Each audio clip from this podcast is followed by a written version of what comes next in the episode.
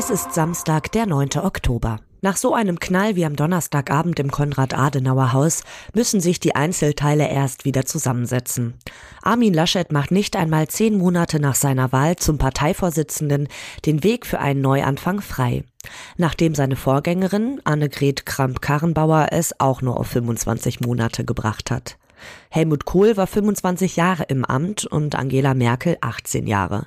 Aber das war gestern.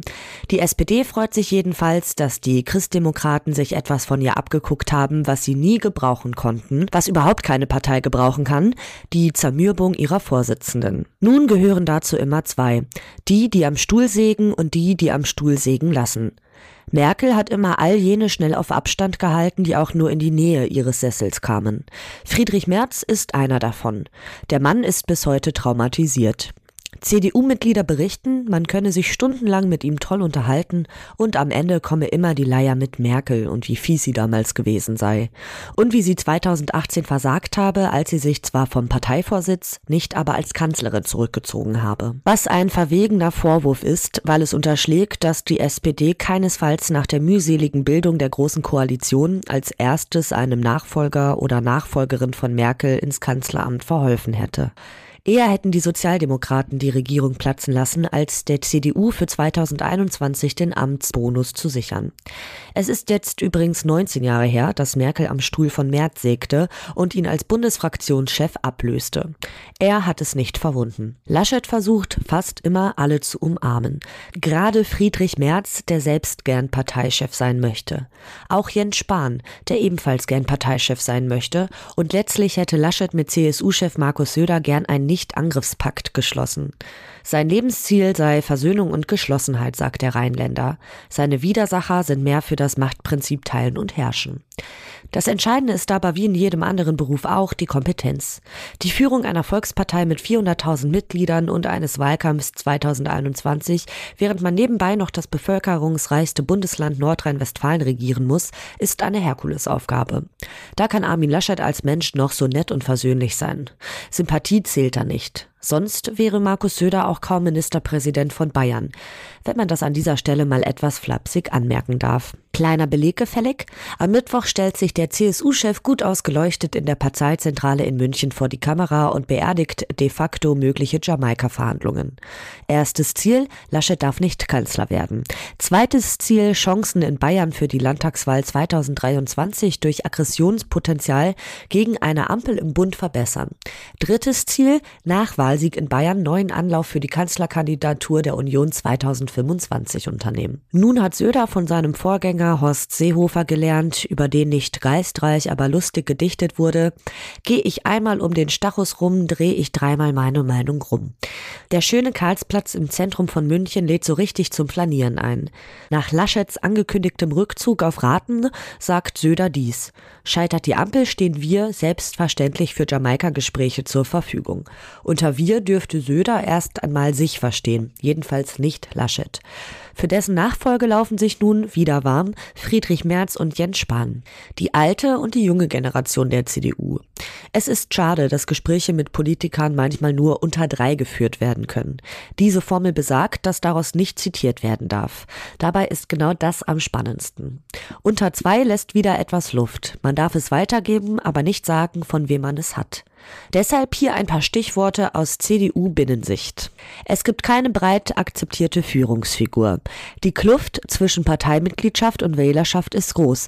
Die CDU ist deutlich männlicher und konservativer. Sollte die Parteibasis den nächsten Vorsitzenden bestimmen, sagt das noch nichts über den Rückhalt in der Bevölkerung aus.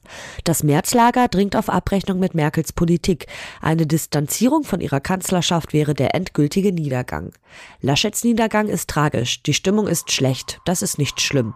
Die Lage ist schlecht, das ist schlimm. Aus dem Wörterbuch. Politsprech Deutsch. Das wird diesmal sicherlich schneller gehen als bei der letzten Regierungsbildung. Angela Merkel, Bundeskanzlerin. Angela Merkel pokert nicht mehr um die Macht, sondern eher um die Abgabe ihrer Macht. Und offensichtlich setzt sie auf eine Ampel. Dem SPD-Kanzlerkandidaten, ihrem Finanzminister Olaf Scholz, hatte sie schon zum Wahlsieg gratuliert, als sich CDU-Chef Armin Laschet in der Öffentlichkeit davon noch scheute und vom CSU-Vorsitzenden Söder dafür gerügt wurde. Söder schickte Scholz aber auch erst zwei Tage nach der Wahl einen Glückwunsch hinterher. Und als Merkel am Donnerstag bei ihrem Treffen mit Italiens Ministerpräsident Mario Draghi eine Frage zur internationalen Finanzpolitik beantworten sollte, sagte sie, ich bin ja aber auch nicht die Sprecherin von Olaf Scholz. Es wird Gelegenheit geben, in der neuen Koalitionsvereinbarung vielleicht, wenn die Verhandlungen zum Erfolg führen, sich dazu zu äußern. Damit die Regierungsbildung diesmal schneller geht, müsste vermieden werden, dass erst Ampelverhandlungen scheitern und dann über Jamaika unter Unionsführung gesprochen wird. Angela Merkel möchte gehen. Und zwar bald. Die Botschaft der Christdemokratin, der SPD-Mann wird übernehmen. Wie sehen die Leserinnen und Leser die Lage? Hans-Georg Möller aus Wunsdorf zum Bericht von Markus Decker über die FDP nach der Wahl.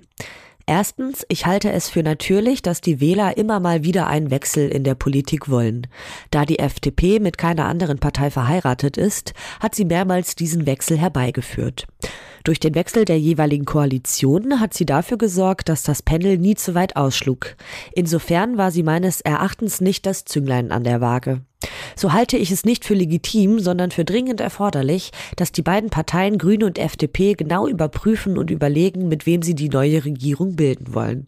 Insgesamt ist aber auch dies ein Lehrbeispiel dafür, wie die Presse mit einem unüberlegten, aber medienwirksamen negativen Schlagwort eine Partei abstempeln kann. Georg Streubel aus Reuth zu den Gesprächen der Parteien über die Regierungsbildung. Das, was die Parteien inszenieren, ist wieder einmal geprägt von unsäglichen Eitelkeiten, auffälligen Karrierestreben, Rücksichtslosigkeit, Banalitäten und wenig zielführendem Gesabbel. Sollte es tatsächlich noch Mitbürger geben, die davon ausgehen, ein Dreierbündnis, wie auch immer es sich zusammenrauft, wird die Probleme dieses Landes lösen, kann sich sehr schnell auf dem Boden der Realitäten wiederfinden.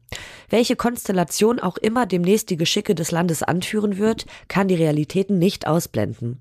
Ob genügend Verbiegungspotenzial vorhanden sein wird, wird eine ganz entscheidende Frage sein und werden. Die Sollbruchstellen eines solchen Konstruktes werden gnadenlos und ganz schnell erkennbar. Ach ja, und es gibt ja noch die Bürger, die das Gewusel akzeptieren müssen. Herbert Löcher zum Interview mit dem Politologen Franz Kirchner über die Union. In ihrem Gespräch mit Herrn Kirchner stellen sie die Frage, welche Spuren hinterlässt es in der Bevölkerung, wenn man als zweitplatzierter Chef vom Ganzen werden will? Nun, ich denke die gleichen Spuren wie in den Jahren 1969, 76 und 80, als die Herren Brandt und Schmidt als Zweitplatzierte den Kanzler stellten. Das Autorenteam dieses Newsletters meldet sich am Dienstag wieder, dann berichtet mein Kollege Markus Decker.